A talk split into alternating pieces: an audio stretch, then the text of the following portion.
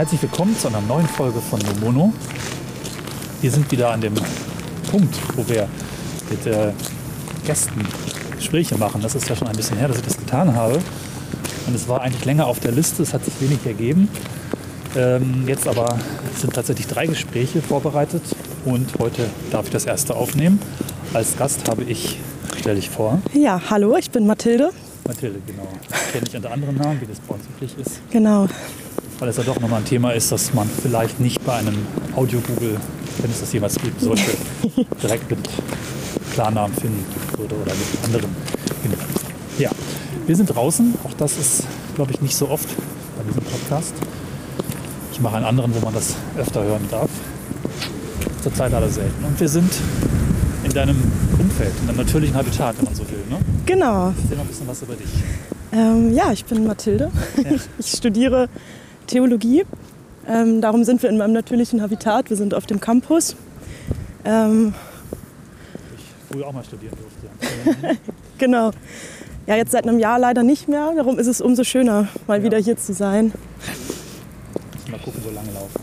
Ja, Genau, Theologie ist halt irgendwie interessant, weil das erste Mal, als ich dich getroffen habe und du das erzählt hast, wir dann auch Beziehungsmodell kam, dachte ich ja erstmal so ganz äh, Klischee, wenn man so will, das, das passt ja überhaupt nicht.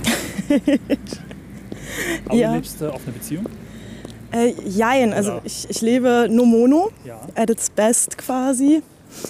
Ähm, jetzt mittlerweile seit vier Jahren. Doch. Ja, Vor vier Jahren, um Ostern tatsächlich, kam, ähm, das ist ja bald Jubiläum. es ist Jubiläum, genau. Ja, Jubiläum. Ähm, und da kam mir dann die Erkenntnis, das kann so nicht weitergehen. Also ich mag Beziehungen, ich mag Menschen, ich liebe es, verliebt zu sein. Ja. Und ähm, fing dann irgendwann an, das zu pathologisieren, weil eine Beziehung nach der nächsten ja, den Bach runterging. Und irgendwie scheiterte es immer an dem gleichen Punkt. Mathilde verliebt sich ja. mal wieder in jemand anderen. Und ähm, Du hast auch diese, diese klassische Amorie-Geschichte da, ne? Was mir ja immer so ein bisschen abgeht, dass ich mich ja selten verliebe. Mhm. Ähm, das ist äh, das viele verlieben, ne? genau, genau. So ein Thema ist. Das ist ein ganz, ganz großes Thema. Ich finde, das ähm, ist so das Schönste, dieser, ja, das schönste Gefühl. Es ist wie ein natürlicher Rausch im Prinzip. Ja. Ähm, da, also da kommen Alkohol und andere Drogen kommen da überhaupt nicht dran. Wenn man jemanden das erste Mal sieht und anfängt, ihn kennenzulernen und Ja. wo andere Leute dann in, in assoziative Muster reinkommen und sagen, okay, das läuft jetzt so, das läuft jetzt so, das läuft jetzt so, ähm, schaltet mein Kopf da komplett aus und denkt sich, wow, wieder was komplett Neues, ein ganz anderer Mensch, wie aufregend. Und dann komme ich in so ein Rauschgefühl rein, wo die Welt rosarot ist und alles Mögliche erscheint und jetzt dieser Mensch und, und nur dieser Mensch für den Moment. Ähm, ja, und das ist toll. Ich liebe das. Die berühmte New Relationship Energy, ne? Die, die New Relationship, So nennt man das, glaube ich. Also äh, N-R-I. Hm, habe ich noch gar nicht Könnte gehört. auch ein Radiosender sein, so Energy. genau. Ähm, wobei das bei dir, weiß ich nicht genau, ob es dann nur die New Relationship Energy ist, die, die dann verfliegt, oder ob es dann auch so ein erhaltener Zustand ist. Wie ist das? Ja und nein, das kommt, das kommt immer auf den Menschen an. Also es gibt Menschen, in die war ich äh, am Anfang knallauffall verliebt, wie so ein 13-Jährige, die von ihren Mädchenmagazinen im Prinzip auf die reale Welt losgelassen wird. Und ähm, da sind jetzt zwei, drei Menschen in meinem Leben, mit denen hat das so angefangen.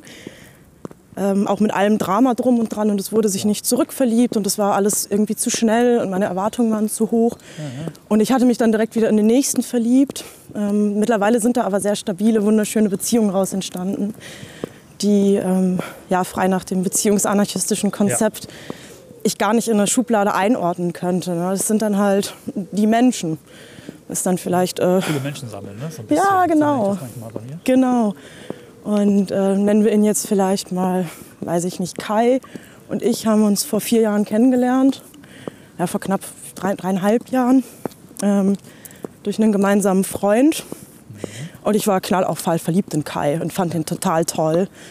Und ähm, der fand mich auch nicht schlecht. Wir haben uns dann getroffen und ähm, hatten irgendwie, war schön, wir haben sehr viel zusammen gefeiert. Äh, bis dann irgendwann klar war, okay, das ist, also es ist ein sehr ungleiches Gefühlsding, ähm, Ding, was wir da haben. Ähm, und dann hatte ich eine feste Beziehung zwischendrin, die damit nicht klarkam, dass ich zu Kai so ein gutes Verhältnis habe. Und mittlerweile, nach anderthalb Jahren Pause, also wir hatten gar keinen Kontakt, habe ich dann gemerkt, okay, ich vermisse den schon sehr. Ja. Ähm, aber nicht, weil ich krass verliebt war in den, sondern weil ich gemerkt habe, wie wichtig er mir über diesen Zeitraum hinweg geworden ist. Ja. Und ja, mittlerweile pflegen wir eine sehr, sehr schöne Beziehung miteinander, treffen uns regelmäßig und machen, worauf wir Lust haben. Ja. Das ist dann entgegen der Horrorszenarien, die mein Partner hatte, eben nicht jedes Mal ficken bis zum Umfallen, sondern relevante, Resonanzdinge, ne? Oder sowas. Resonanzdinge, die auch Relevanz haben. Also wichtiges, das kann Sex sein, das können viele Gespräche sein, das kann einfach genau, eine Serie gucken äh, Serie zusammen. gucken und kuscheln. Genau. Ja, wir genau. Auch mal mit einer tollen Person, dass wir uns noch zum Kuscheln getroffen haben. Die Serie hieß witzigerweise anders die Affäre, das war gut. Ja. Ja, genau. Und so war das, wenn ich dann mal zurückgeblickt habe. Es war, glaube ich, so der erste Mensch, äh, bei dem ich dieses No Mono unbewusst gemacht habe. Wo ich dann manchmal, obwohl ich total verliebt in ihn war und alles mit dem teilen wollte, auch einfach mal nachts hingekommen bin und mich einfach nur bei dem zum Schlafen hingelegt habe. Cool, So, ja, ohne dass da irgendwie Sex jemals im Mittelpunkt stand. Weder von mir noch von ihm ausgehend. Ähm, aber das ist sehr, sehr schön. Das ist mir ein sehr guter Freund geworden. Genau, der Kai. Ich muss gerade an diesen Punkt denken, ähm, auch, dass Menschen, die vielleicht nicht an so einem, oder noch mehr noch an so einem Eifersuchtsding sind, immer diese, ähm, gleich immer den Sexversuch reindenken. ne? Ja. Sagen, das ist so, wenn man jemanden gern hat, dann geht es doch nur darum. Oder wenn man da übernachtet oder wenn man Genau. die Zeit verbringt, dann ist das doch nur. Vor allen Dingen bei Männlein, genau, vor allen Dingen bei Männlein, Weiblein.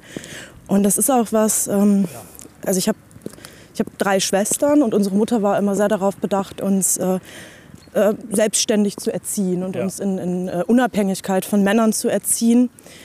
Und das war natürlich das, was man dann mitbekommen hat als junges Mädchen. Äh, Männer wollen immer nur das eine. Ja. Und das hat mich begleitet. Das hatte ich dann so verinnerlicht, diesen Grundsatz. Ähm, und in meiner Rebellionsphase gegen meine Mutter äh, habe ich dann gesucht nach jedem, der es eben nicht möchte. Und war dann aber, weil ich das so verinnerlicht hatte und so diese Erwartungshaltung Ja. hatte, dass Männer immer nur das eine wollen, auch gleichzeitig immer enttäuscht, wenn dann Männer mal auch mehr Interesse an mir hatten. Und ähm, bis ich das dann irgendwann mal für mich klar hatte, ja, ist gefährlich, wenn man jungen Mädchen sowas erzählt. Ich frage mich übrigens gerade, ob Männer, oh nein, unsichere Männer vielleicht immer nur das eine wollen. Weil sie das Gefühl haben, sie müssen ihrer Mitmannschaft, Männerschaft, was beweisen, wenn sie dieses eine nicht kriegen können oder was weiß ich was. Ähm, nicht, Du weißt, der Gedanke so ein bisschen, der kam mir gerade so nochmal als Trophäen als, äh, sammeln Ja, Trophäen sammeln. zur Kompensation. äh, eine Wirksamkeit verspüren, wenn ich jetzt neben einer tollen Frau einfach nur einschlafe und mit ihr rede, obwohl ich das wahrscheinlich sogar mag, aber nicht mit ihr schlafe, dann stimmt doch was mit meiner Männlichkeit nicht. Genau, dann will die bin mich ich doch nicht- gar nicht. Entspreche ich nicht dem Idealmann-Bild. So, ne? Ja. Das fand ich gerade immer interessant. Als ein Gedanke, der mir so noch gar nicht gekommen war. Vielleicht übrigens beeinflusst. Ich habe in den letzten zwei Tagen die Serie Kudam 56 geschaut. Schon gehört, ja? Die ich erst da habe liegen lassen, weil ich gedacht habe, boah, es gibt ja Deutschland 83, 86, Die ist 89 auch und toll. jetzt Kudam 52, 56, 62 Kram. Was ist denn mit euch los? Was habt ihr für Kacktitel und das ist alles eine Kopie? Die Serie ist halt großartig, weil es um das Frauenbild 1956 spielt die erste. Frauenbild 1956 geht. Auch ein bisschen unsichere Männer und Rollenverständnis erfüllen und so weiter. Natürlich noch Ja. eine ganz andere Zeit. Ich kann es hier aber sehr empfehlen, ähm, weil es dieses Thema berührt, unsichere Männer, die unsichere Menschen, Mhm. die nur Dinge tun, weil sie denken, sie müssten. Auf So. der anderen Seite natürlich, und ähm, das bin ich manchmal immer noch, eine unsichere Frau. Ne? Weil Ja. wenn, ich, wenn ich mit einem Mann, den ich gut finde, im Bett liege, ähm, bin ich mir manchmal gar nicht sicher, habe ich jetzt Lust auf den, weil ich wirklich das, das fühle. Oder habe ich Lust darauf, weil ich meine, dass er das von mir erwartet. Ähm, und ich das deswegen mache. Ja.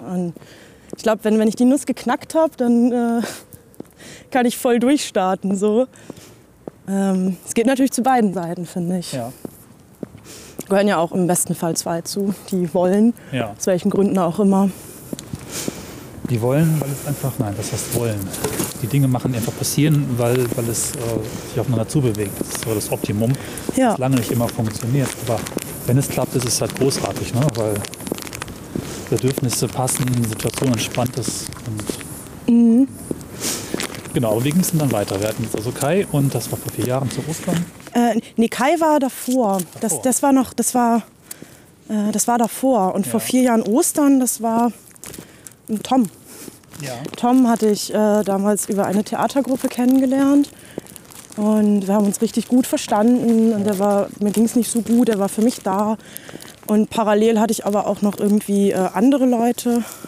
An den Kai habe ich erst danach kennengelernt, aber so um die Zeit rum war, war er schon in meinem Kopf auf jeden Fall.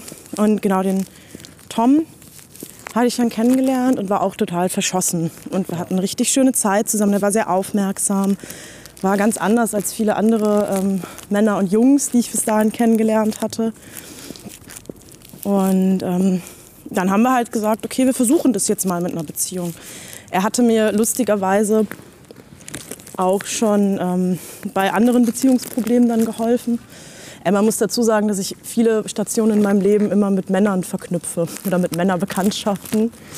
Ja. Und es ist immer mindestens einer, in der Regel sind es aber zwei, Ja. zwischen denen ich dann äh, hin und her gehe, weil der eine das Bedürfnis erfüllt und der andere das Bedürfnis. Ähm, genau, und mit Tom war das dann so, dass wir dann zusammen waren. Vor Ostern sind wir zusammengekommen.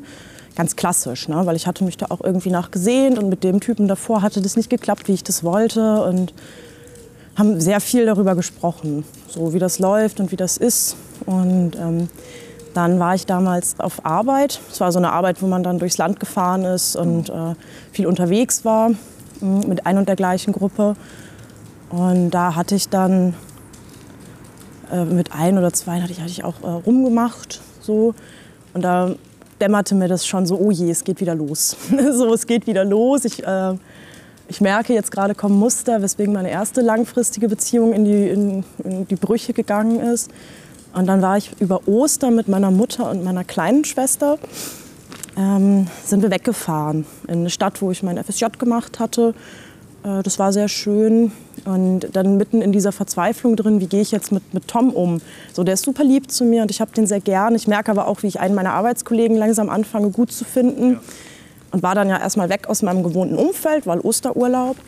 Und habe dann mal, äh, wie man das so macht, das Handy in die Hand genommen und mal Polygamie gegoogelt. Das war so Ja. der negativste Begriff, der mir dazu eingefallen ist. Der Negativ. Der negativste tatsächlich, weil äh, das ist irgendwie unnormal und polygam ist äh, blöd und monogam ist das einzig wahre.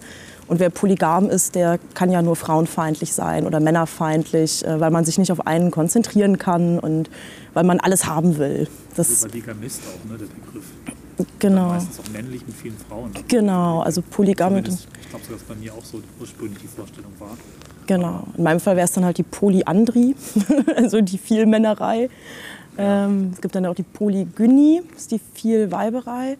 Und Polygamie, die Vielehe. Bigamist ist ja nur mit zwei Frauen, ne? Genau, genau, die Doppeltehe. Ja noch Und, äh, genau, das war so ein Aha-Erlebnis, weil dann bin ich über Polygamie da reingerattert und bin dann schnell auf den Begriff der Polyamorie gestoßen und habe mich da sehr schnell wiedergefunden, Ja. weil ich mir dachte, das passt. Also ich fand, ich fand den Tom gut, den fand ich wirklich gut, ich habe mich da sehr wohl gefühlt.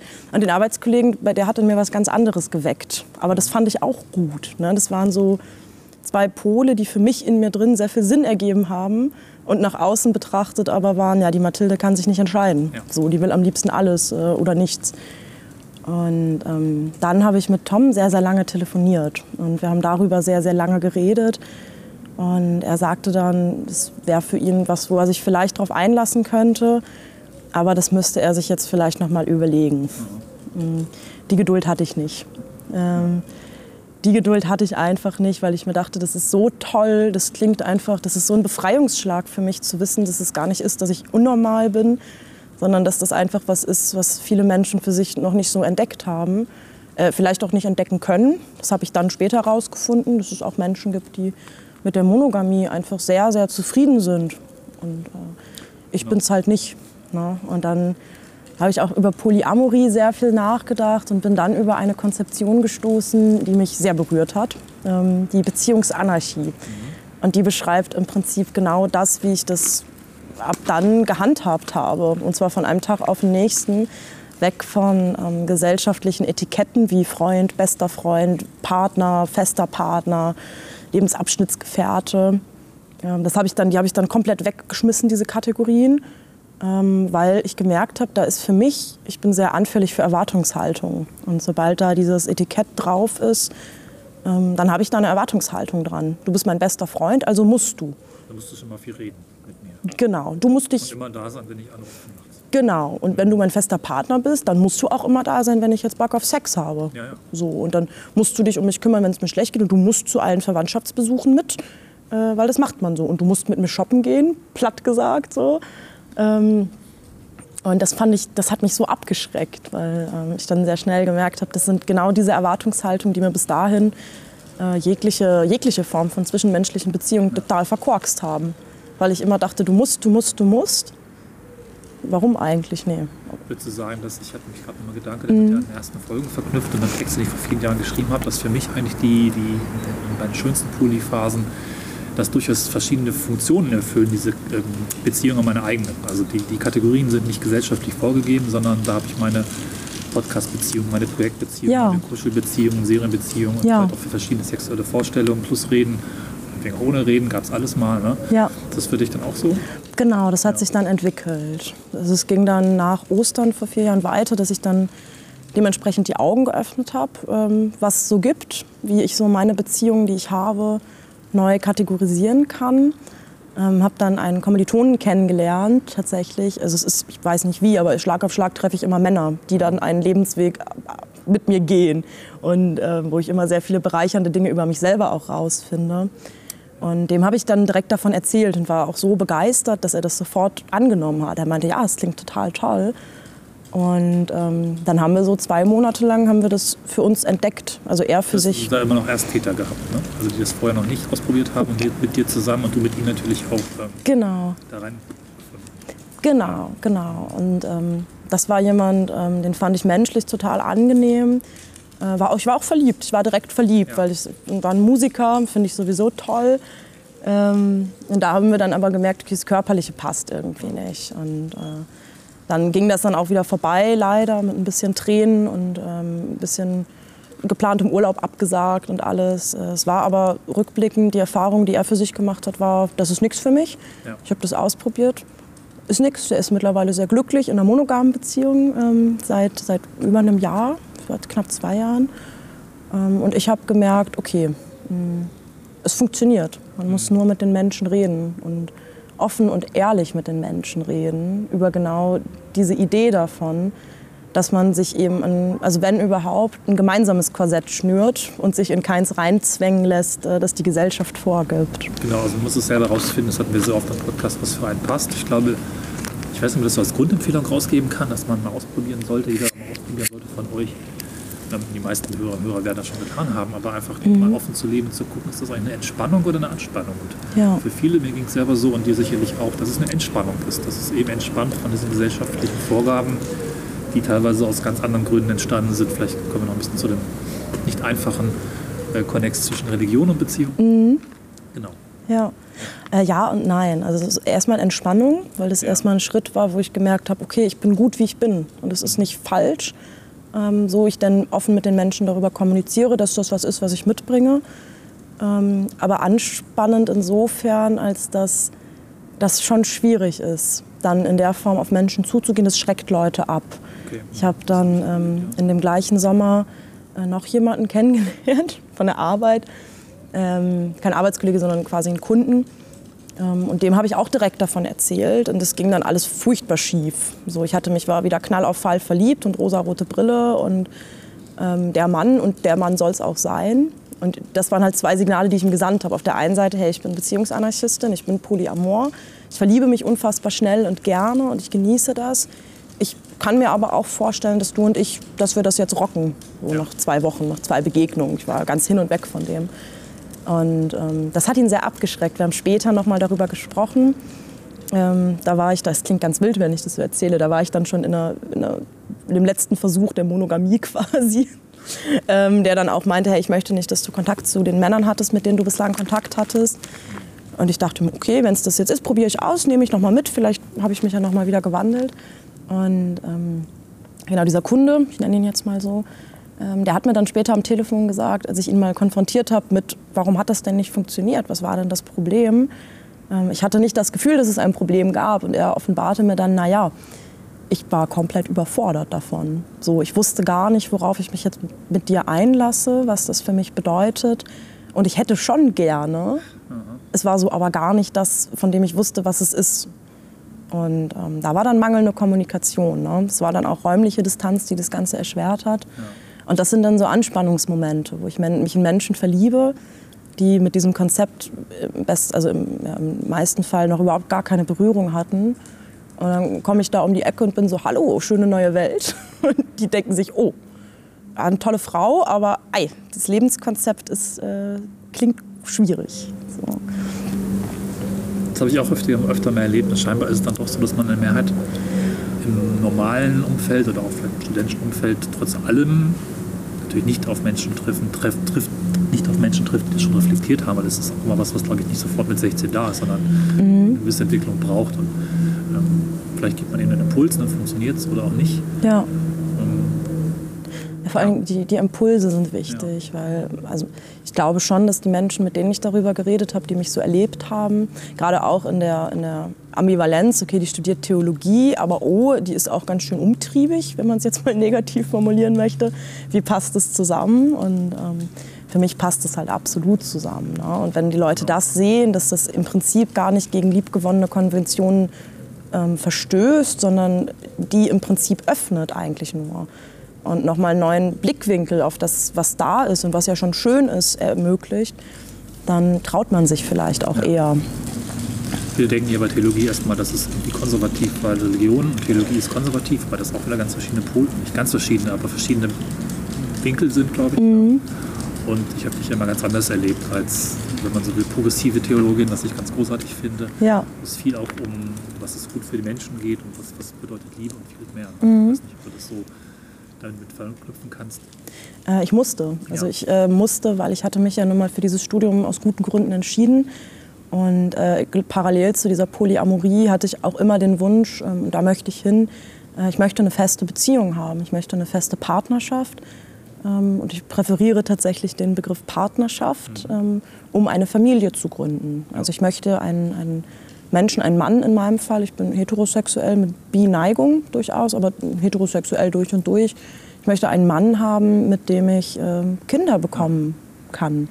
Ähm, mit dem ich dann, und da bin ich dann ganz bei dir, deswegen verstehe ich das sehr gut, mit dem ich dieses Projekt Familie angehe. Äh, und das genau das ist, was uns zusammenhält. Und ähm, darüber hinaus aber keiner dem anderen weitere Einschränkungen mitgibt, aller, okay, dann haben wir jetzt dieses Projekt zusammen, aber dann musst du auch die und die und die Projekte dafür einschränken, weil das sind meine Bedingungen dafür. Und da bin ich dann weg, weil ich mir denke. Die Beziehung einschränken. Genau, genau. Und auch meine, mein Beziehungsdrang. Es ist schon Drang, Beziehungen zu Menschen einzugehen.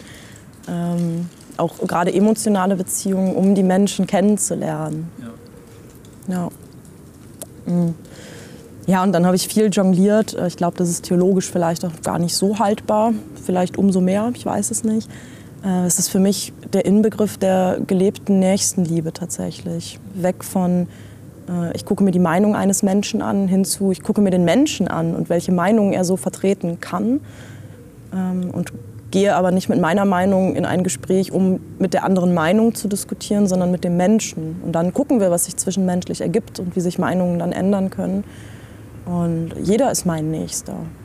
So. Das ist cool, weil das mit der Nächstenliebe zu verknüpfen, die ich als äh, junger Mensch auch ganz anders erlebt habe, aber mhm. ähm, dem anderen Menschen Freiheiten zu geben, oder den anderen Menschen Freiheiten zu geben, ja. auch versuchen, ein eifersuchtsfreies Leben zu leben, mhm. was natürlich nicht immer gelingt, aber ich glaube, ja. dass das in polyamoren, polyamoren äh, Beziehungen leichter werden kann, weil man einer Person Freiräume gibt und auch gar nicht mit den typischen Ängsten, die mhm. hinter Eifersucht stecken, ja. ähm, nicht konfrontiert wird. Und Menschen Freiräume zu geben und ihnen oder sie sich selbst sein lassen, ist, glaube ich, ja. eine tolle Form von Liebe auch. Ne?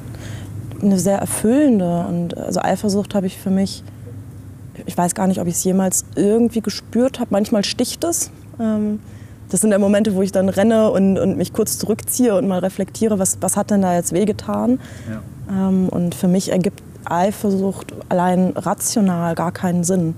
Das ist ja nur die Angst davor, nicht exklusiv genug zu sein.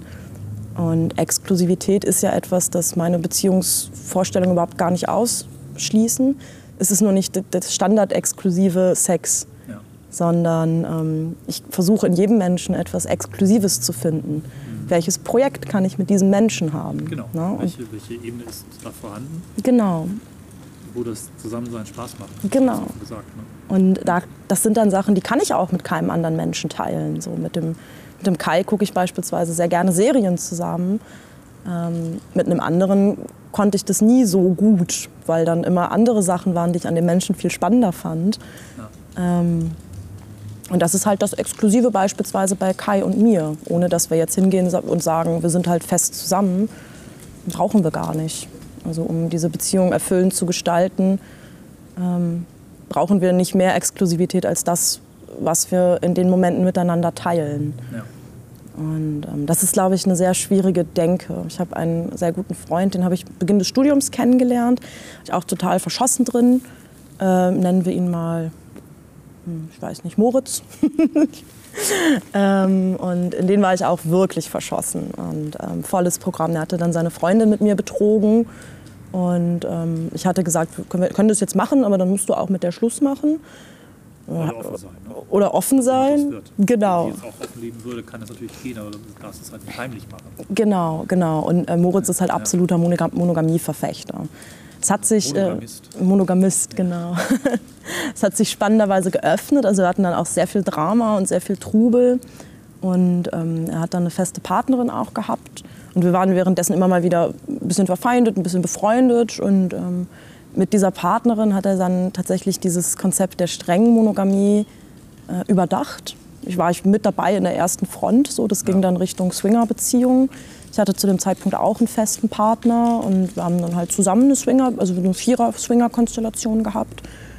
Und wir streiten da sehr gerne drüber. Es ist eines unserer Lieblingsstreitthemen. Ähm, jetzt durch Corona sind wir uns noch mal näher gekommen als Be- Bezugspersonen quasi. Okay. Ja. Ähm, so Corona-Buddies, wenn man möchte. Ähm, ja, so einen positiven Cluster. ja, ja, genau. Und. Ja, und da, ja, und das ist für mich sehr hilfreich, weil ich das dann an ihm auch immer wieder ausdiskutieren kann. Und da ist mir dann auch häufig aufgegangen, okay, Eifersucht, das hat er weniger jetzt, seit ich ihn kenne. Das hat sich ganz spannend, diese Entwicklung nachzuzeichnen, wie ich ihn kennengelernt habe und wie ich ihn jetzt kenne. Und äh, für ihn ist Eifersucht etwas, das er nicht rational wegdenken kann. Und für mich ist es etwas, das sehr logisch, rational wegzudenken ist. Ne? Und die Beziehung, wie wir sie jetzt miteinander führen, ist sehr liebevoll, es ist sehr spaßig, wir streiten und diskutieren äh, liebend gerne miteinander. Äh, nicht nur über Sex und, und Beziehung, sondern über Gott und die Welt. Und, ähm, und dann stelle ich mir jetzt häufig die Frage, so wie es jetzt ist, ist es wirklich wunderschön. Sobald für ihn dieser Stempel drauf ist, das ist meine feste Partnerin, ändert sich auf einen Schlag alles für ihn. Dann fordert er ein Maß an Exklusivität ein, was ähm, für mich halt vom Kopf her nicht geht. Und dann kommt die Eifersucht rein. Ne? Dann gibt es plötzlich ein Template, was erfüllt werden muss in diesem Fall. Das gilt Genau. für jeden Fall, wo man monogam lebt, glaube ich, aber das ist leider oft so, dass da Templates, also Vorlagen erfüllt werden müssen, ob bewusst oder unbewusst, Genau, so dahingestellt. genau. Um, was man sich halt von einer festen Partnerschaft wünscht, diese Sicherheit zu haben. Genau. So. Und dann, also bei mir war Eifersucht die paar Male, wo ich sie gehabt habe, dann Angst, Unsicherheit und Alleinsein. Genau, genau. Ich war nur einmal ganz stark eifersüchtig auf meine erste Freundin, als sie bei ihrem schwulen besten Freund auf den gehopst ist. Und ich habe dann irgendwie darüber nachgedacht, sofort gemerkt, ich kann ja nicht eifersüchtig sein, dass sie jetzt mit ihm eine Beziehung anfängt. Und aber ich war offensichtlich besorgt, dass, weil die sich so toll verstehen, die kann sich ewig, ne? und ich kann diese drei Wochen, ähm, dass mir das dann verloren geht. Ja, Dass das damals so klar war, aber mittlerweile. ja. Das sind dann Impulse, ne? Oh je, die ist gleich weg. Die hopst dann von einem Schuss zum nächsten und ich stehe dann da und die ist weg. Und Ja. paradoxerweise ist das ja genau die Einstellung, die die Leute dann auch von einem wegdrängt. Ne? Je mehr ich klammere und desto mehr ich versuche, den Menschen zu mir zu holen und mich selber immer mehr vergesse, um bei diesem Menschen sein zu können, desto weniger bin ich der Mensch, in den sich ähm, mein Gegenüber vielleicht verliebt hat. Ja. Und dann wird's komisch, weil dann bist du plötzlich mit einem Menschen in einer monogamen Partnerschaft, der dann gar nicht mehr so ist, wie du dich in den verliebt hast. Und du hast dich ja in den verliebt, weil er eigenständig ist. ähm, ja. weil er sich so verhält, wie er sich verhält in dem Moment, wo er Single ist oder wo er sein Leben für sich lebt. Gut, ja. Und das ist bei, was, was bei mir aufgefallen ist und wo ich dann auch nach der, es waren dann noch mal ein Jahr monogame Beziehungen, die ich versucht habe mit diesen Swinger-Elementen, die hatten wir zum Schluss auch geöffnet, das war der Todesstoß, äh, war auch ein bekennender Monogamist tatsächlich, gerate immer an die. Ähm, wo ich dann gemerkt habe, ich habe mich über diese Beziehung so sehr verloren und so sehr verleugnet, dass ich ähm, diesen Beziehungsdrang habe, ja. äh, ohne dass die Beziehungen, die ich dann eingehe, sich gegenseitig tatsächlich großartig tangieren. So, dass ich das so nicht mehr möchte. Ich möchte nicht mehr in einer, in einer Beziehung leben, wo ich das Gefühl habe, meinem Beziehungsdrang nicht so nachgeben zu können, wie ich das in dem Moment für richtig erachte. Ähm, was dann bedeuten kann, okay, ich gehe jetzt zu dem und gucke einen Film. Oder okay, ich gehe jetzt zu dem und kuschel einfach mit dem, weil das sich gerade gut anfühlt in der Beziehungskonstellation. Oder okay, ich schlafe halt mit dem. Und dann gehe ich vielleicht nach Hause zu meinem Partner und schlafe mit dem ein, weil ich das mit dem möchte. Das ist der Mann, mit dem ich einschlafen möchte. Und das ist jetzt ein Mann, mit dem ich andere Sachen teile. Ähm, das ist aber schwierig. Also ich verstehe schon, dass das schwierig ist, gerade für monogame Menschen, das so auseinander zu ähm, differenzieren. Ja. Hast du dich denn mal theologisch mit Monogamie befasst oder mit, mit dem, das hat ja, ich weiß nicht, bis ausschließlich, was ausschließlich, man das formulieren. Das hat ja sicherlich auch durchaus einen religiösen, christlichen Hintergrund, dass man dann gesagt hat, hier, ne, kein Sex vor der Ehe und mhm. eine Partnerin, Partner. Auch aus Gründen von, dass es vielleicht mal sinnvoll war, dass da Stabilität in der Beziehung war und dass die Kinder aufgezogen wurden und dass die Kirche das durchaus mitgetragen hat. Ist das für dich mal irgendwo aufgetaucht mit deinem Studium bewusst oder nur am Rande oder gar nicht? Mhm, bewusst nicht. ich habe es immer nur mal so aufgeschnappt. Ja. Ähm, also vor allen Dingen dieses Ehe-Ding, es ist, ergibt schon Sinn. Ne? Ehe ist eine Institution, um ähm, den Nachwuchs zu sichern, um den Fortbestand zu sichern. Äh, es ist ein soziales Konstrukt, das zur Sicherung von Beziehungsmodellen, die einander stützen sollen. Ne? Das, das Paar, das Kinder bekommt, kümmert sich um die Eltern in diesem festen Verbund und die Kinder wachsen dort auf, in ihre Rolle hinein, sich dann auch wieder um die Eltern zu kümmern. Ähm, von daher ist das schon eine sinnige Angelegenheit, einfach um feste Strukturen zu schaffen, um Kindern ein, eine feste Struktur mitzugeben, in, in, dessen Rahmen oder in deren Rahmen sie sich entwickeln können. Weswegen ich auch absolut nicht gegen monogame Ehen bin per se äh, oder das gegen die Institution Ehe. Ähm, und die, die Idee dahinter finde ich schon schön. Ich bin selber Scheidungskind und weiß, wie, wie fies das sein kann, wenn man gar keine Sicherheit hat. Ähm, und wenn wenigstens die Eltern miteinander funktionieren, dann gibt es schon sehr viel mit. Ähm, ich glaube, theologisch ist das noch gar nicht so weit tatsächlich darüber hinaus gedacht. Ich habe mit Kommilitonen gesprochen und ähm, über die Idee davon, welche Leute denn jetzt in dem Pfarrhaus leben dürfen. Und es gibt Landeskirchen, die sagen, mit homosexuellen Lebenspartnern darf man nicht im Pfarrhaus leben. Ich weiß nicht, ob das noch aktuell ist. Das war aber damals dann in der Diskussion der Punkt. Und da warf dann ein Kommilitone ein, ja, und über polyamore Beziehungen haben sich die Kirchen noch gar keine Gedanken gemacht. Na, wie ist das denn, wenn ich als Pastorin sage, okay, ich habe halt einen Mann, mit dem ich Kinder habe und ähm, mit dem anderen Mann, mit dem verstehen wir uns beide gut. Wir sind halt eine Dreierbeziehung. Äh, wir kümmern uns alle drei zusammen um die Kinder. Ist doch schöner für die Kinder. Ne? Gibt es direkt drei Leute, die sich um die kümmern. Ähm, und das ist, glaube ich, aber theologisch noch gar nicht so weit äh, in dem Fokus. Da hängt die Theologie ein bisschen überlege hinterher. Unter meiner etwas verqueren, seltsamen christlichen Gemeinschaft gab es, glaube ich, auch die Ansicht, dass man sich nicht zu sehr in, in die Abhängigkeiten und Liebe zu weltlichen und anderen Dingen als dem Gottes, mhm. Gottesliebe geben sollte. Ja. Und da natürlich auch alles, was Spaß macht, gefasst war, Alkohol, Masturbation, mhm. äh, wahrscheinlich sogar feiern und Party und so weiter, gerade für junge Menschen. Ja. War dann immer so die, die Aussage, das lenkt dich nur von Gott ab. Und das fand ich irgendwie schon sehr verquer. Aber das ist, glaube ich, jetzt nicht die grundsätzliche Lehre, aber das hat diese, das habe ich so mitbekommen. Mhm. Ein bisschen absurd. Es ist, wie ich finde, ein veraltetes Gottesbild, ganz, ganz stark ja, veraltet. Ja, ja. Ähm, und ich bin große Verfechterin davon, Gott einfach mal neu zu denken. Einfach mal neu darüber nachzudenken, was ist denn Gott? Was bedeutet das denn, wenn wir von Gott reden? Und äh, wenn wir davon ausgehen, dass Gott für seine Geschöpfe das Beste möchte, dann weiß er ja, dass die Geschöpfe sich wandeln, dass die Fortschritte machen und heute im Vergleich zu vor 2000 Jahren ist anders. andere So Möglichkeiten haben. andere Auch Möglichkeiten. Die Ehe, um als Gesellschaft Genau. Medizinische Fortschritte ähm, hier in Deutschland, soziale Fortschritte für die Frau. Genau. Also die Frau muss nicht von einem Mann, ihrem Vater, zum nächsten Mann, dem Ehemann übergeben werden, damit sie sozial abgesichert ist. Ähm, es mag vielleicht dann in, in, sexistischer Grundstruktur immer noch irgendwo der Fall sein, aber die Möglichkeit, das aufzubrechen, ist halt viel krasser. Also ich kann als Frau auch eigenständig ohne Mann mein Geld verdienen und äh, eigenständig ohne Mann Kinder kriegen. Das geht ja auch. hatten wir hier auch schon im Podcast das Thema by Choice, was sich für mich jetzt nicht final ergeben hat. Genau. Weiß ich nicht, ob ich leider dazu hinzu- hinzufügen möchte, aber es gibt das Konzept und das ist nicht ganz leicht rechtlich, aber möglich. Genau. Lustigerweise haben es lesbische Frauen da einfacher. Ja. Weil lesbische Paare einfacher, wenn sie sich befruchten lassen, weil der Staat irgendwie davon ausgeht, dass zwei Personen da sein sollten, die ein Kind Mhm. aufziehen. Wahrscheinlich aus finanziellen Gründen und nicht unbedingt, also der Staat und die, diese Strukturen sehen es kritischer, wenn eine einzelne Person, Mutter, ein Kind aufzieht, Mhm. Als wenn zwei Personen, zum Beispiel zwei Frauen ein Kind aufziehen. Ja. Mann und Frau.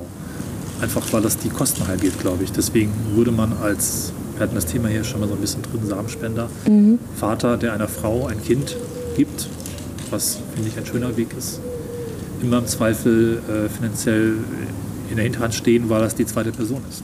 Ja. Finanziell Das kann man jetzt gut und schlecht finden und ist gerade eine eigene Diskussion wert, aber ich finde es interessant, denke auch. Also die Gesellschaft das noch so vielleicht zu konservativ sieht und eigentlich sich öffnen kann. ich glaube, ich hätte persönlich, ich habe mich noch nicht so viel damit befasst wie du jetzt. Ähm, ich glaube, ich hätte gar keine Lust, alleine das zu machen. Das ist, Klar, ne, es ist ein Projekt, das möchte ich teilen. Und ähm, Ich glaube, ich würde es auch teilen wollen, wenn ich es Mhm. als ein Projekt begreife.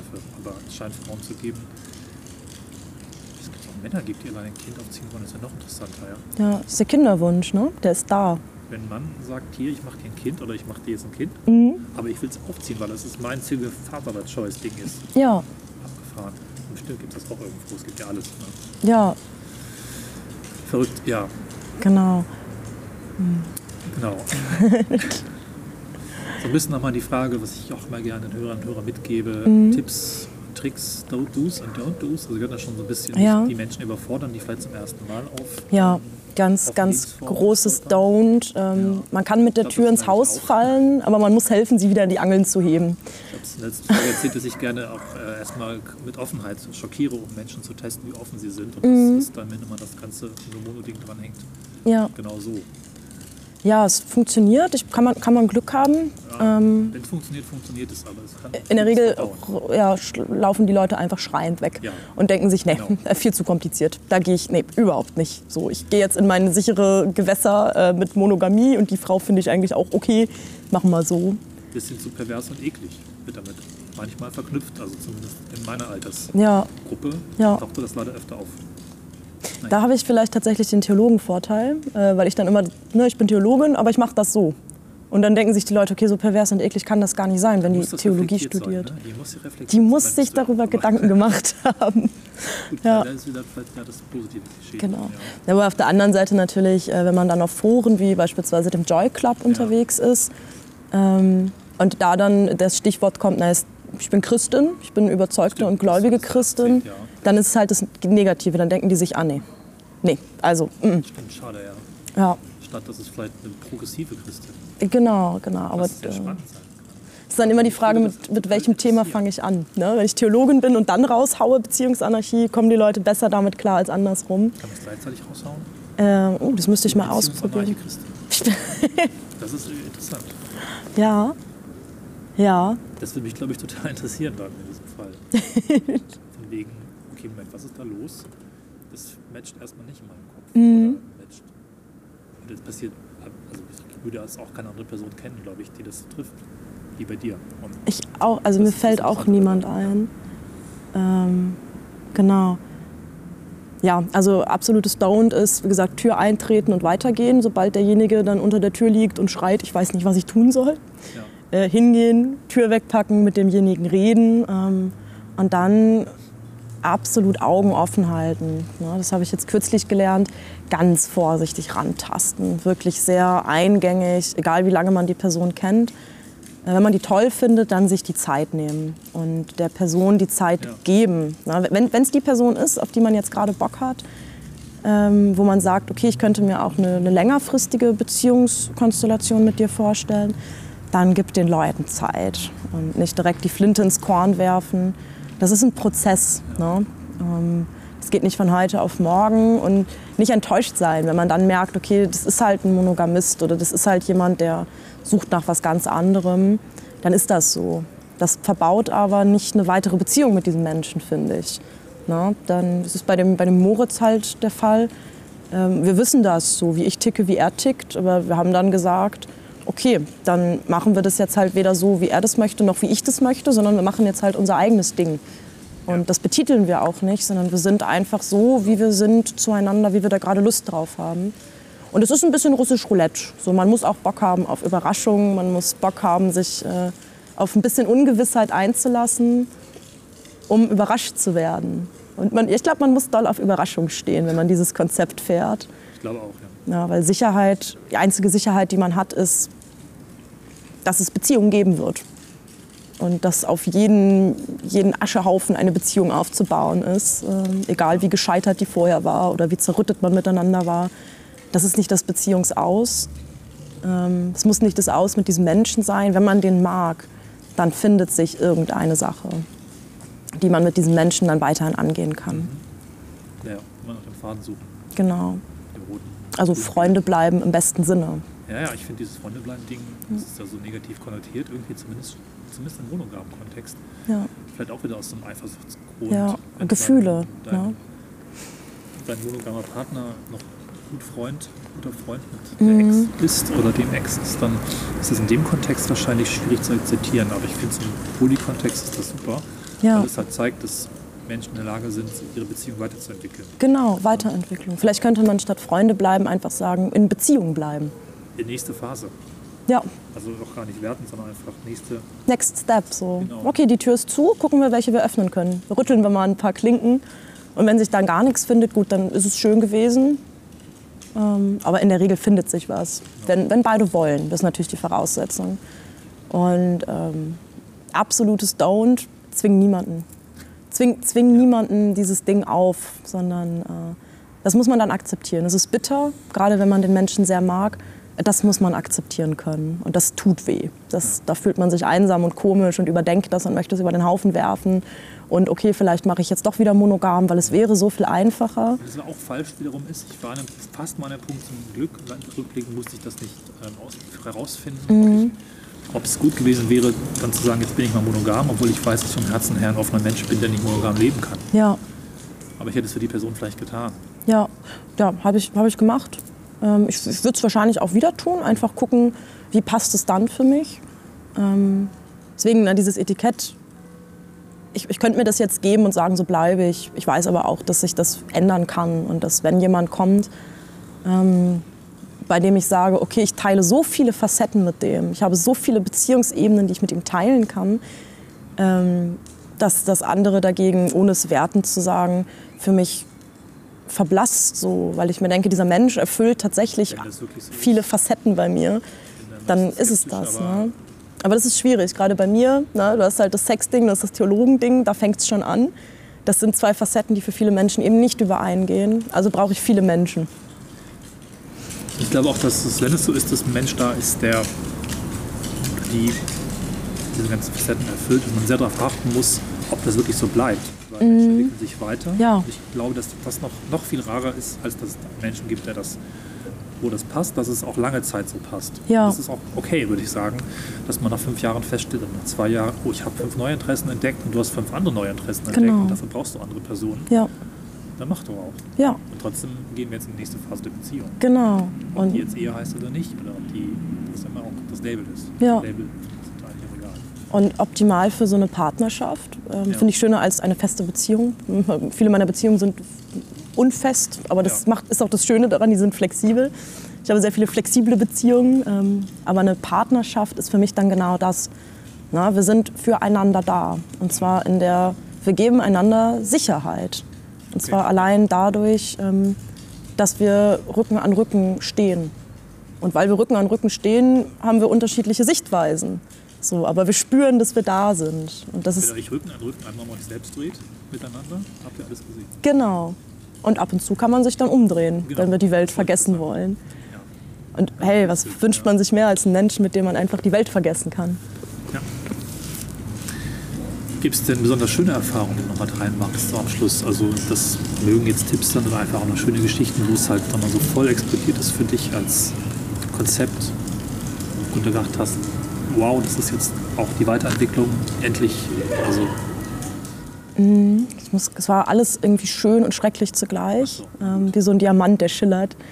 Ähm, aber ich glaube, das Schönste war tatsächlich mit diesem, mit dem Moritz. Das war, das ist so das, das Allerschönste mit dem, mit dem Kai und dem Moritz. Das ist, das ist so das Allerschönste, wo ich merke, okay, ähm, wir haben da viel investiert und es ist nicht umsonst. Es ist tatsächlich etwas, das sich weiterentwickelt hat äh, auf beiden Seiten. Mm, Und was erst dadurch, dass wir so viel dann miteinander durchhaben und uns nicht durch Streitigkeiten oder irgendwelche Lebensumstände haben voneinander abbringen lassen, dass wir immer wieder zueinander gefunden haben. Und dass auch bei vielen anderen Menschen, mit denen ich Affären hatte, ich immer zurückkommen kann. So, das ist schön, dass ich weiß, wenn ich da jetzt anrufe und sage, hallo, wie geht's dir? Dass dann nicht kommt, oh nee, die Mathilde, so, sondern hey, hallo, voll schön, wie geht's dir? Äh, toll, dass du dich meldest und dass man dann wieder zueinander findet. Das finde ich. Und da, das ist eine Sache, da freue ich mich drauf. Ich habe zu einem Arbeitskollegen jetzt wieder Kontakt, äh, den ich während meines FSJs kennengelernt habe. Und ähm, ich freue mich, den wiederzusehen. Das, das, diese Möglichkeit habe ich, hätte ich nicht in einer monogamen Beziehung. Habe ich durch zwei monogame Beziehungen auch immer wieder hinten angestellt. Aber das ist was, ich freue mich darauf, diesen Menschen wieder kennenzulernen und ganz neu ja. kennenzulernen. Und das gibt mir diese, diese No-Mono-Einstellung. Menschen, die ich gerne habe, immer wieder neu begegnen zu können. Ohne mich an, an äh, Sachen halten zu müssen, sondern in dem Ja. Moment. cooler Punkt, das habe ich auch ein paar Mal erlebt mit, gar nicht so direkt Mono oder No-Mono, egal, aber dass auch an Menschen dranbleiben. Also, ich hatte eine tolle Person, die ich, ach, das war sie Anfang 20 und ich war einfach viel Jahre älter und es hat überhaupt nicht funktioniert, obwohl wir eine Beziehung versucht haben. Das war die letzte klassische Beziehung, die ich versucht habe. Vier Wochen Drama.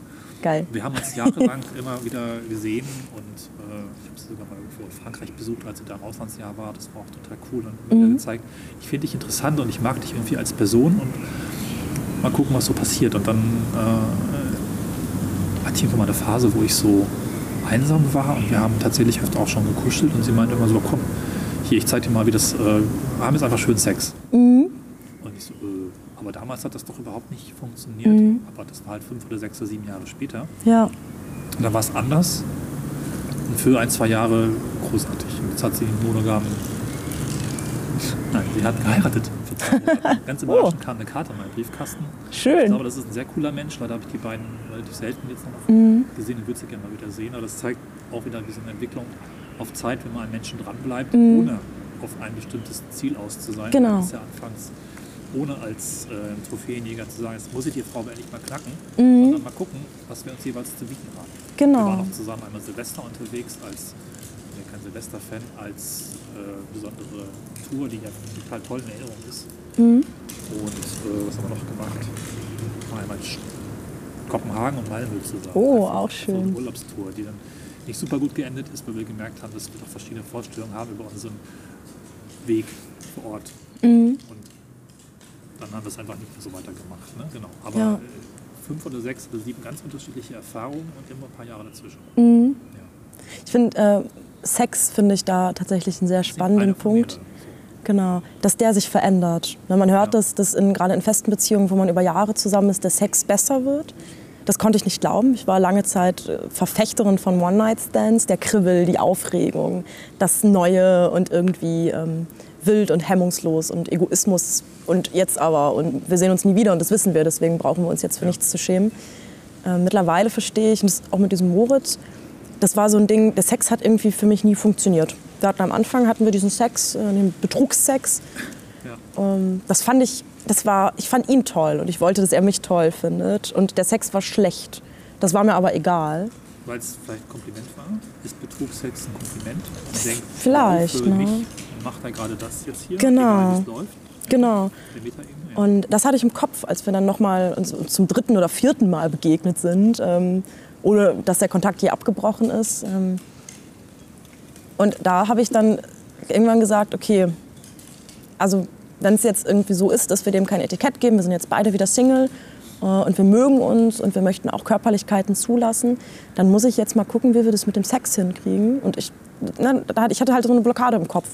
So, der Sex ist nicht gut, weil er erwartet das, ich kann das aber nicht geben. Und dann aber nochmal neu zu entdecken und ganz neu darüber reden zu können, wie wollen wir denn Sex miteinander haben? Und was muss dafür jeder beitragen? Und dafür dann dieses, und das finde ich einen ganz wichtigen Punkt, bei sich immer wieder neu begegnen, einfach mal wegstreifen, was man vorher von den Menschen wusste. Einfach mal alles fallen lassen und ähm, zulassen, dass man dem Menschen, so wie er jetzt gerade ist und wie man jetzt selber gerade ist, komplett neu begegnet und vollkommen außer Acht lässt, wie man vorher miteinander war. So. Und dann entwickelt sich was komplett Neues. So. Ein komplett neuer Impuls. Ähm, das kann ich tatsächlich auch theologisch jetzt begründen. Es ja. gibt die äh, Prozesstheologie, die aus der Prozessphilosophie von Alfred North ja. ähm, genau sich entwickelt. Ich, ich, glaube in dem Theologie. Ja, genau. Und das war was, das hat mich wirklich geflasht und das hat mir auch bei diesem Beziehungsding sehr viel äh, Rückendeckung gegeben in theologischer Hinsicht. Magst du mal kurz äh, mhm. Hörerinnen und Hörer, die es nicht kennen? Ja, also die Prozesstheologie ist ähm, eine, ja, ich, ich versuche es mal runterzubrechen. Im Grunde geht es darum, dass sich alles, äh, was um uns herum sich befindet, ist, also es ist eine Kosmologie, es ist keine Anthropologie.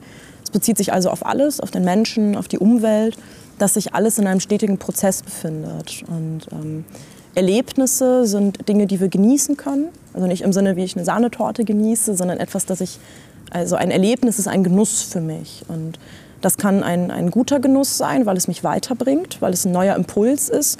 Oder es ist ein, ein, ein, ja, ein Nichtssagender, weil ich mich nicht verändere. Also ich bleibe einfach im Bett liegen und mache nichts. Und das ist halt ein Übel, weil ich die Weiterentwicklung von einem anderen Menschen durch mein Handeln ähm, ja, beeinträchtige. Also wenn ich den Baum abfälle, dann habe ich ihm die Chance genommen, sich weiterzuentwickeln. Und ähm, das finde ich bei Beziehungen kann man das eins zu eins übernehmen. Ne? Die Idee davon, dass Gott immer und Gott ist, das ist, muss man noch dazu sagen, der Urgrund aller Möglichkeiten. Das heißt, Gott setzt neue Impulse und Gott bietet dem Menschen immer wieder in überredender Liebe, ja. Ähm, ja, wahrscheinlich eher überzeugender Liebe, äh, bietet er ihm immer wieder Möglichkeiten an. Hier, mach doch das mal, probier doch das mal. Und uns Menschen ist dann die Wahlmöglichkeit gegeben, mache ich das oder mache ich das nicht? So, beende ich jetzt diese Beziehung mit diesem Menschen, weil er mich vielleicht in dem Moment gekränkt hat? Oder gebe ich dem nochmal eine neue Chance in der Hoffnung, dass es was Schöneres wird? Ähm, und da finde ich, das passt. Das ist auch was, wie ich meine Gottesbeziehung gerne lebe. Ähm, klar bin ich nicht immer d'accord mit, mit unserem Herrn und Schöpfer. Ähm, aber das ist ja das, was die Beziehung erst dynamisch macht. Ne? Und wenn ich aber nicht das Handtuch werfe und sage, komm, jetzt reicht's, äh, kein Bock mehr auf Theologie, sondern immer wieder sage, okay, jetzt gehe ich da aber noch mal rein. Jetzt gucke ich noch mal, wo hapert's denn? Und ähm, wie komme ich da auf die nächste Ebene? So, wie, kann ich, wie kann ich auf die nächste Beziehungsebene mit Gott kommen? Was bietet er mir an? Welche Möglichkeiten habe ich denn? Äh, und da führt das Ganze dann wieder zueinander. Ne? Wie gestalte ich meine zwischenmenschlichen Beziehungen? und welchen Input hat das auf meine Gottesbeziehung. Und dann befruchtet sich das sehr, sehr schön gegenseitig im, im Rahmen dieser Prozesstheologie, die ich ja. ganz fantastisch finde tatsächlich. Kann man noch mehr darüber hören, glaube ich, in einem wundervollen Podcast. Gretchenfrage. Mhm, genau. Und leider haben die uns den Titel geklaut für diese Folge. Nämlich dort gibt es eine Folge namens Fromme Ficken, die kann ich sehr empfehlen. Mhm. Deswegen ist der Titel für diese Folge hier bei uns leider vergeben. Also mal gucken, wie diese Folge heißen wird. Ähm, da haben sie ähm, aus theologischer Sicht mit einer Frau gesprochen, die Lust der Frau im Podcast damals hatte, vor vielen Jahren. Kann man sich wirklich mal anhören, verlinke ich auch hier. Mhm. In späteren Folgen kommt das Thema, was wir gerade hatten mit der Prozesstheologie, auch gerade, wir haben jetzt vor kurzem angefangen, mehr Folgen zu machen, da ist es auch nochmal drin. Kann ich mal verlinken, aber vor zwei oder drei Folgen. Ähm, fand ich super schön. Also sehr schlauer, sehr toller Podcast und ich kenne zwischen drei oder vier sehr kluge Theologen. Mhm. Einer von bist du und die anderen reisen. genau. Ja, ja. sehr schick. Genau, also wie verbinde ich, um das mal kurz abschließend äh, festzuhalten, auch für mich selber tatsächlich. Es ist immer spannend, wenn man dann nochmal über seine eigenen Anschauungen redet und merkt, oh, da kann ich das auf einen Satz zusammenbringen. Ähm, also die beiden großen Stichpunkte, wo ich meine offene Sexualität und meinen ähm, sehr tief verwurzelten, mittlerweile tief Wurzeln schlagenden Glauben zusammenbringe, sind einmal die Nächstenliebe und ähm, das Beziehungsgeschehen als Prozess. Sowohl in, in ja, genau. Es ist ein Prozess, es ist eine Reise, ja, es ist nie fertig. Ja, und es wäre auch schade. So. Und das ist vielleicht so das Schlimmste, was mir beigebracht wurde, das, äh, das Template erfüllen, dann bist du fertig. Und hätte, wenn ich das Template erfüllt hätte, wahrscheinlich nicht gefragt, wie jetzt. Und das ist ja was, glaube ich, sehr viele durchaus haben und jetzt und merken, eigentlich ist da noch Weg zu gehen. Ich bin vielleicht erst am Anfang, jetzt Ja. Oder sowas, wenn ich sie nicht, nicht so reflektiert vielleicht denke. Irgendwie, Weiß ich nicht. Ja, und Wege sind, ähm, sind immer da. Ne? Also selbst wenn ich sage, es ist, eine Hoffnung, aber als Christin kann man ja, ist man ja Profi im Hoffen. Ähm, wenn ich dann diesen einen Mann finden sollte, mit dem ich, mit dem ich dieses Projekt Kinder und Familie angehe, ähm, und zwar so, wie ich mir das wünsche, ne? dass man dann sagt, okay, die Mutti fährt jetzt am Wochenende in ihre Studienstadt Leute treffen. Und was macht die Mutti da mit den Leuten? Naja, was die halt so machen. Tagung Tagung oder oder sich mal wieder kennenlernen aufs Neue, weil man sich jahrelang nicht gesehen hat. Äh, und mein, mein Partner, mein Mann dann macht es auch für sich. Ähm, dann ist natürlich die, die Gefahr, dass man dann, wenn dieses Projekt Kinder durch ist, nach 18 bis 25 Jahren, ähm, dass es dann nichts mehr gibt. Ähm, weil man Ja, dann wenn man merkt, auf seinem Pfad gewesen ist, glaube ich schon, dass es da was gibt. Man muss natürlich gucken, wenn Genau. man mehr Zeit voneinander hat, was es dann in dieser Zeit gibt. Ob Genau. man gemeinsam füllen kann oder neue Projekte getrennt oder zusammen braucht. Aber Genau. wenn man sich erlaubt, auf dem Pfad zu bleiben, auch in Bewegung zu bleiben, glaube ich, ist es einfacher. Aber ich war Ja. nie an dem Punkt, mal Kinder gehabt zu haben, die das Haus verlassen haben. ich glaube, auch mit Kindern hat man dann erstmal genug Input genau für den halt Prozess. Problem, genau. Finde ich oft wahrgenommen zu haben, zumindest, dass man, wenn man 20 Jahre genau dieses Thema zusammen hatte, dass da keine. Der gemeinsame Pfad waren halt die Kinder und dieser Pfad ist dann plötzlich äh, gesperrt oder der. der Der ist dann selbstständig. Der Pfad Ne? geht seinen eigenen Pfad. Das Genau, genau. das- Der, der Weg geht seinen eigenen Weg. Und dann ähm, ist da erstmal so ein Vakuum. Genau, und meine Hoffnung ist natürlich, dass man dann was Neues findet. Na, dass man dann sagt, oh, jetzt Vielleicht haben wir. zusammen dann auf eine Swingerparty, wenn man noch nicht gemacht. Genau, Das ist nur ein genau. Beispiel. Das kann auch alles mögliche andere sein. Ja, und das ist ja wieder der Anfang von einer, von einer Ja. verrückten Reise. Ne? Oder man fängt an, zusammen Bücher zu schreiben. Oder man fängt an, Ja, sich gegenseitig einfach. bei irgendwas zu. Oder man ist einfach für sich bei sich und freut sich. Oder man macht gemeinsam einfach ein bisschen mal eine Dating-Plattform auf, um andere Menschen kennenzulernen, zu gucken, was man mit ihnen findet. Ja, Vielleicht auch als Paar. Es gibt ja auch Dating. Also ist, ich finde es aber nicht gut abgebildet, wenn ein Paar datet, weil das ja, ist immer noch auf eine Einzelperson zugeschnitten, zumindest bei den Plattformen, die ich kenne. Aber äh, Paare, die daten und zu gucken, was für Menschen sie finden, mit denen sie alles Mögliche machen, Ja. finde ich cool. Finde ich super cool. vielleicht muss es auch gar nichts Ausgefallenes sein. Also meine Traumvorstellung ist tatsächlich, ich sitze auf dem Sofa und lese mein Buch. Und mein Mann, mein Partner sitzt neben mir und macht, was ihn glücklich macht, wo er bei sich sein kann. Und dann ist das unser Ding. So, wir sind so bei uns selber, wenn wir miteinander sind, dass wir gar nicht viel mehr brauchen, dass wir die Welt einfach vergessen können. Und das ist doch, dann brauche ich auch keine Swingerpartys. Ne? Ja, Ähm, na gut, irgendwann ist das Buch auch durch, aber das wäre doch, das wär doch schön. war das für den Fall, dass man erstmal keinen Plan hat und sich da leer oder gelangweilt fühlt. Ich habe es Ja. halt bei meinen eigenen Eltern erlebt. Mein Vater läuft halt, mit dem Rentner ist jeden zweiten, dritten oder vierten Tag ein Marathon. Der, Mhm. der läuft halt auch weg. Kann halt nicht die Zeit mit seiner Partnerin verbringen. Ja, Was ich sehr schlimm und sehr schade finde. Die haben keinen gemeinsamen Pfad, schon lange nicht mehr und auch ja, keinen Weg gefunden, werden ihn wahrscheinlich nicht mehr finden, da was draufzusetzen. Also ihr gemeinsames ist halt, dass er das Geld heranbringt und sie das Essen zusammenstellt. ja ganz klassisch. Ne? Super klassisch. Das hat mich immer ein bisschen abgeschreckt. Aber das ist halt immer Thema für eine andere Folge. Aber Ich verstehe das, ich verstehe Ja. das. Ne? Es ist dann, ich glaube, es kann erfüllend sein, wenn man nicht mehr Erwartungen hat. Aber dafür muss man sich selber dann schon sehr so erfüllt aus. als- zurückstecken. gut. Ne?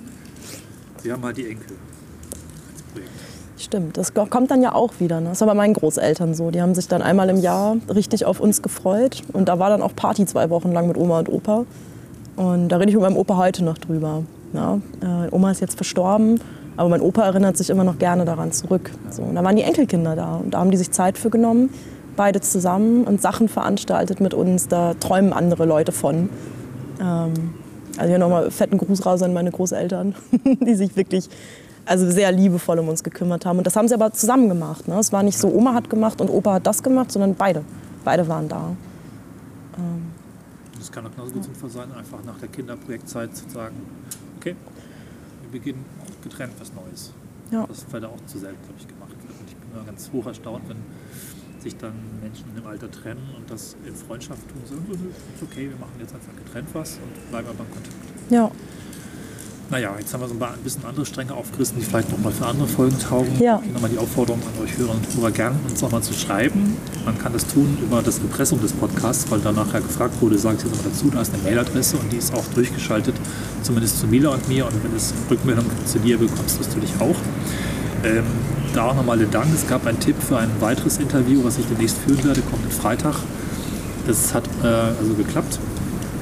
Mit einer, ach, ich weiß noch nicht.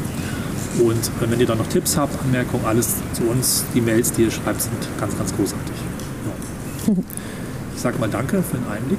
Ja. Ich finde, jede äh, Person, die dem Podcast ihre Beziehungsbiografie hinzufügt, ist immer ein Gewinn.